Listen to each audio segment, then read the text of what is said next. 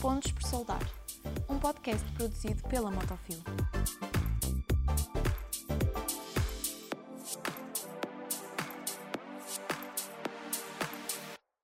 Olá a todos, bem-vindos a mais um episódio do Pontos por Soldar, desta vez um episódio especial. Estamos aqui no rescaldo do primeiro dia da feira da EMAF com Paulo Sila, diretor comercial da EMAF. Muito boa noite.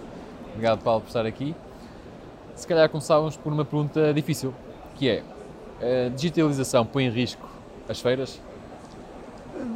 Não creio, não creio. Hum, Eu acho que a digitalização será, acima de tudo, um complemento para as feiras. Hum, Nesta época que nós passamos, agora, este último ano e meio, hum, toda a gente pensava que o digital ia ser o caminho e pronto, seria única e simplesmente esse caminho a existir. Com o que nós vimos hoje eh, aqui na EMAF, eh, no final do primeiro dia, com as feiras que nós, entretanto, também já visitamos nestes últimos tempos, eh, concluímos que a digitalização é, acima de tudo, ou principalmente, um complemento à, à feira física. Eh, Nós temos a área digital na EMAF. Praticamente todas as empresas têm o seu espaço na área digital, Digital. da EMAF. Um, e esse espaço digital vai perdurar durante o tempo. A EMAF fisicamente vai durar os quatro dias, portanto termina no dia 4, Sim, sim. uh, mas o resto vai perdurar. Sim. E, e isto é interessante porque há aqui dois fenómenos a acontecer. Primeiro, a feira esteve parada durante muito tempo, foi um, um- um ano e Um ano e um meio, ano e meio, era né? exatamente. parado. né? E depois houve esta questão toda com, com a pandemia em que houve o risco de, de, de haver testes à, à- à entrada, que poderia ter afugentado muitos dos visitantes.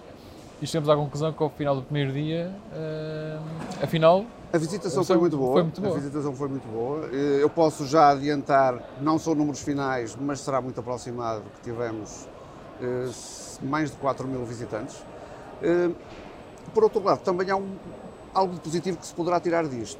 É nós sabemos que a EMAF normalmente tinha muita visitação, mas alguma dela não seria aquele visitante realmente interessado na feira, o profissional que queria ver as novidades. Eh, havia muito, como nós, como nós normalmente chamamos na, na gíria das feiras, muito paciente. Com esta situação da- da- da- da- das limitações de entrada, das, eh, da obrigatoriedade de apresentar eh, o certificado eh, de vacinação ou, sem isso, eh, apresentar um teste negativo, houve uma triagem eh, interessante a nível da- dos visitantes. Portanto, quem está cá, à partida, está realmente interessado em ver as novidades que existem na EMAF. Sim, e, e essa era uma das perguntas que eu queria fazer. É a relevância da EMAF, ou seja, a EMAF já é uma feira antiga, não sei quantos anos é que... Começou na década de 60, Década de 60. eh, final da década de 60, no Palácio de Cristal. E a minha pergunta vem nesse sentido. Ainda é relevante para efetivamente se fazerem negócios, sendo que isso acontece, ou é só uma montra para as empresas mostrarem os, os, Eh, produtos? as feiras mudaram muito nos últimos tempos.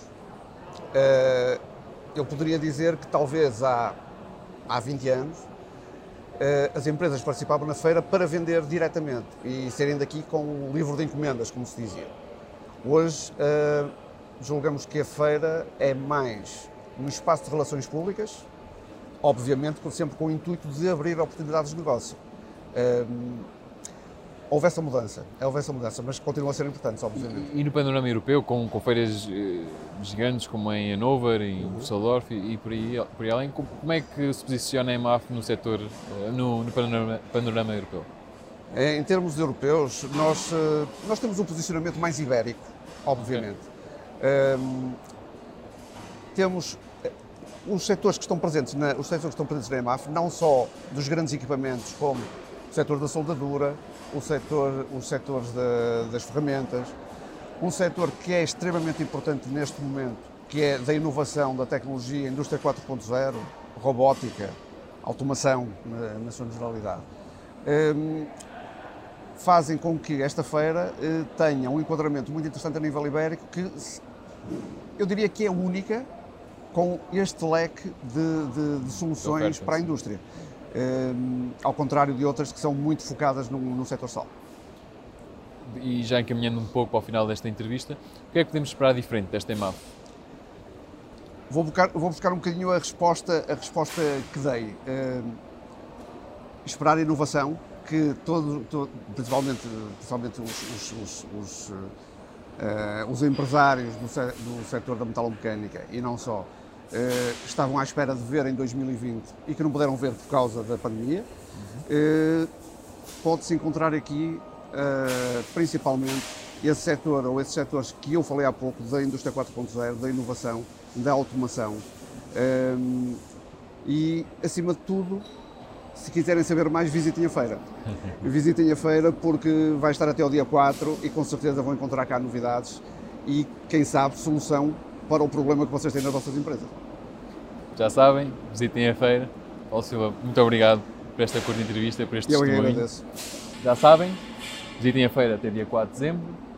Vejam todos os outros episódios em pontospesalar.com ou no nosso canal do YouTube. Ativem as notificações para receberem um alerta sempre que lançamos novos episódios e sigam nas nossas redes sociais. Até ao próximo episódio